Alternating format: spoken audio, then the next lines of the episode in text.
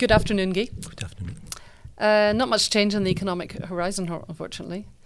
The energy crisis, economic tensions from the war in Ukraine.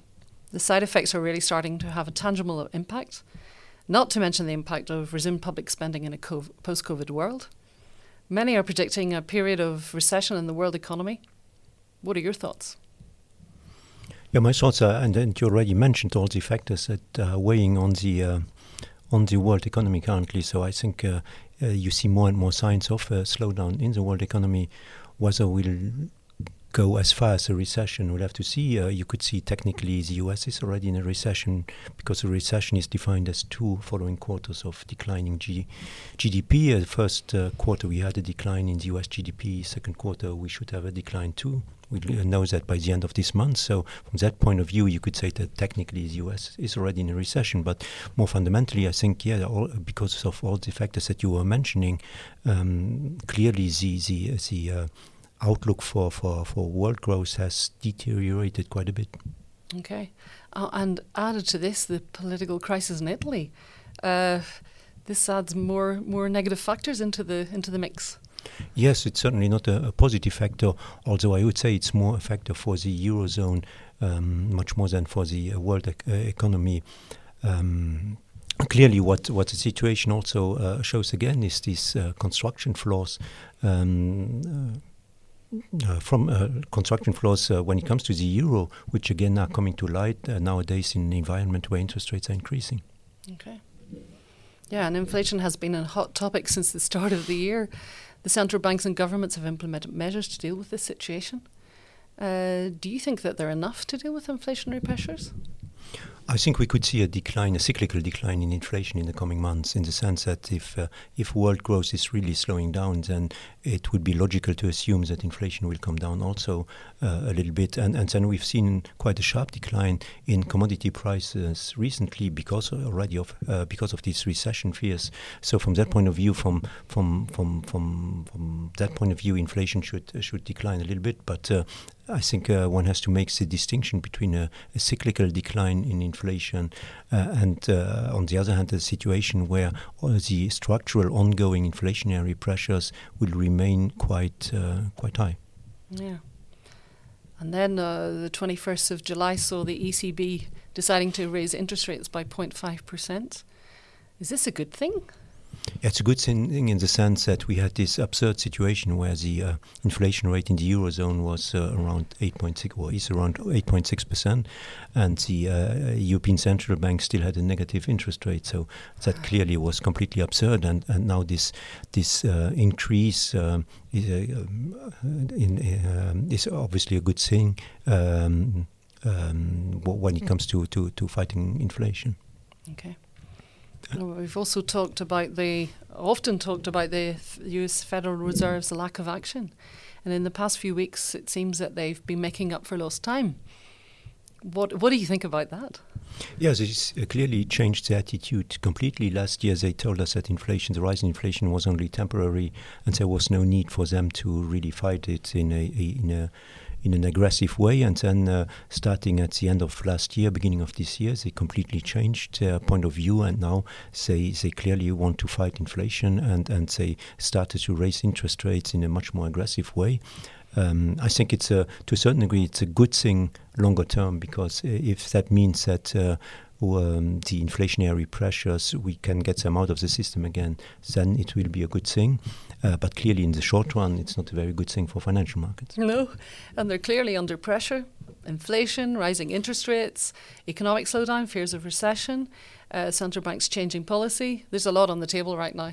How can we keep optimistic? Yeah, clearly one has to be aware that the, uh, at least in the short run, the environment for financial market has deteriorated quite a bit. Uh, we have a situation where there are signs that the um, economy will slow down, so that's not particularly good for company earnings, so not very good for, for, for equities. And on the other hand, we have uh, uh, central banks who now want to fight um, inflation in an aggressive way, which normally means that they will continue um, to raise their interest rates. So from both fronts, uh, company earnings and interest rates, the situation right now for the equity markets is not very good. Yeah. The euro has never been as low against the dollar and other currencies. Should we be concerned? I think the, the, the, weakness of the euro this year reflects the market's doubt about the willingness of the European Central Bank to really fight uh, inflation in a very aggressive way because the market says if the ECB uh, raises interest rates uh, in a very aggressive way, a little bit like the Fed does, then we'll get this this this fragmentation. So the, the, the increase again in the uh, interest rate differential between the north and the south that will create problems for the south. And, and again, then we have this uh, construction flaws uh, from the euro. So from that point of view, the market thinks that uh, in the end, the um, priority for the uh, European Central Bank um, will be to to um, to, to make sure that the euro survives, if that means that inflation will be higher, then the European Central Bank will accept that, and, and that obviously makes the euro, at least for the moment, a weak currency. Yeah. And what could reverse this trend?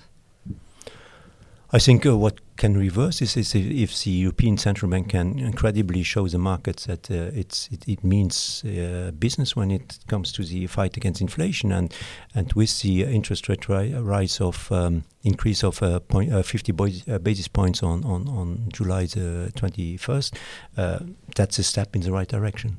Okay. And the price of raw materials is a closely scrutinized indicator. Should we expect the trend to turn around after the spike of the past few months?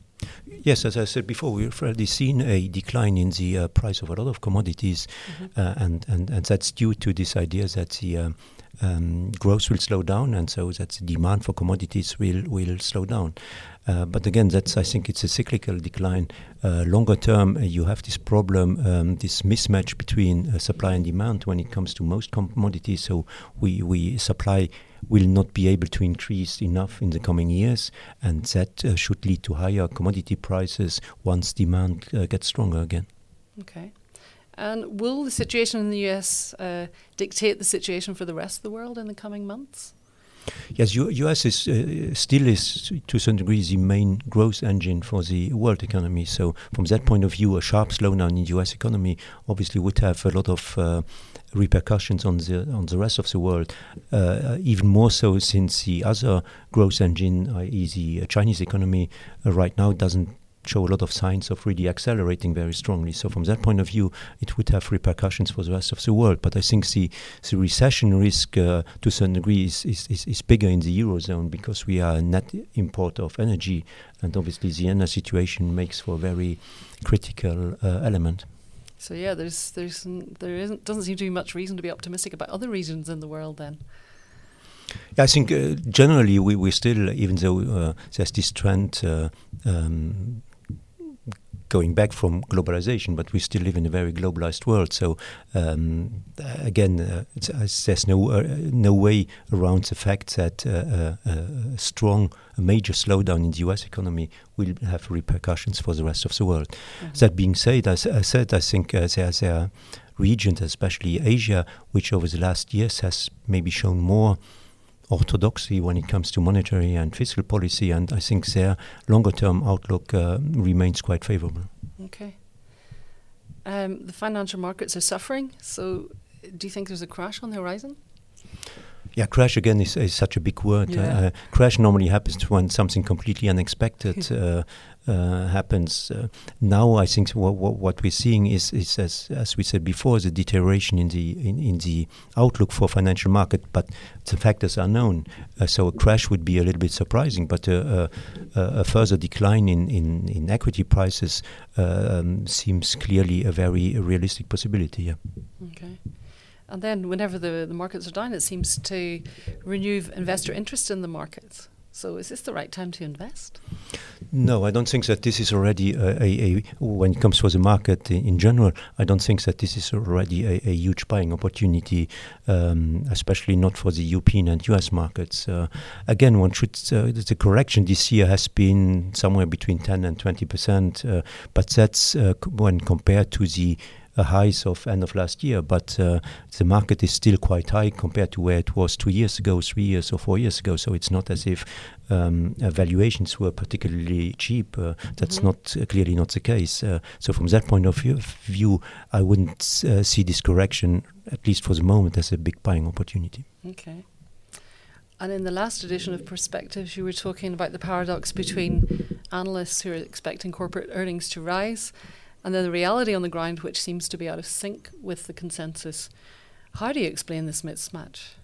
Yeah, it's normally the, the uh, analyst expectations uh, often prove to be too too too optimistic. Uh, but in this uh, particular situation, what I find a little bit uh, surprising is um, that analysts seem to to think that uh, earnings will still um, increase quite a bit in this year and next year.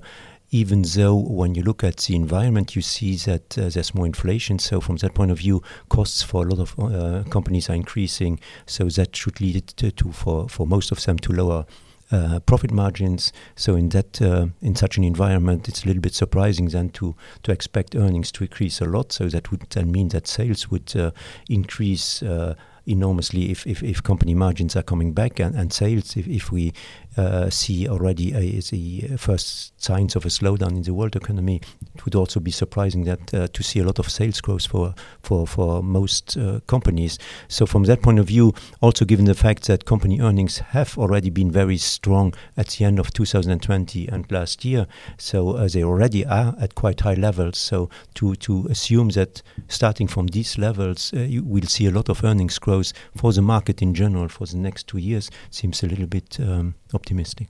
Yeah, so what do you recommend for investors who are still hesitating? What's the safest approach and what's the least risky approach?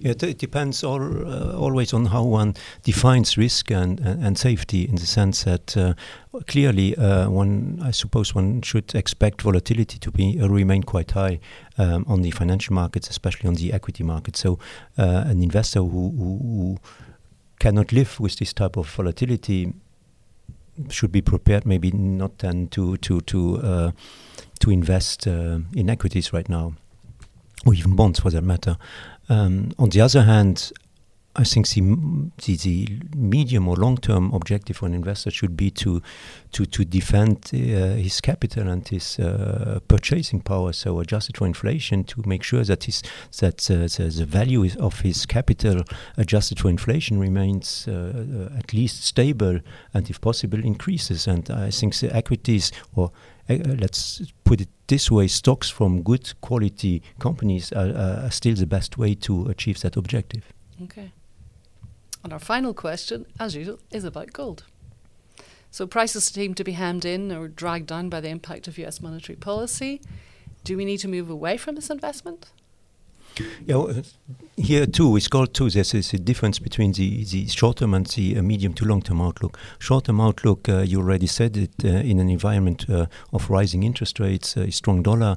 That's usually two things that are not particularly good for gold. Mm. Gold doesn't pay any interest rate, so if interest rates increase, then obviously gold is at a disadvantage.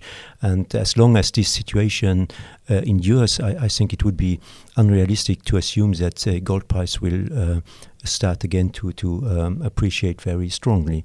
Medium to long term, uh, I don't think that the um, central banks will be able to normalize their their their, their policies. I.e., that uh, I, I, don't think that uh, the uh, rise in interest rates can go very far because we still have all these problems with debt. Uh, we have a lot of debt in the world economy. We have uh, a lot of risks in the financial market. So if interest rates rise too much and, and, and too rapidly, there will be problems. And then uh, Federal Reserve, or the Federal Reserve, but also central banks in general, then again have to change course. And so from that point of view, once that happens, I think gold will again attract a lot of interest. Okay. Thank you very much, Guy, for your time. Thank you. And uh, we look forward to speaking to you next time. Yes.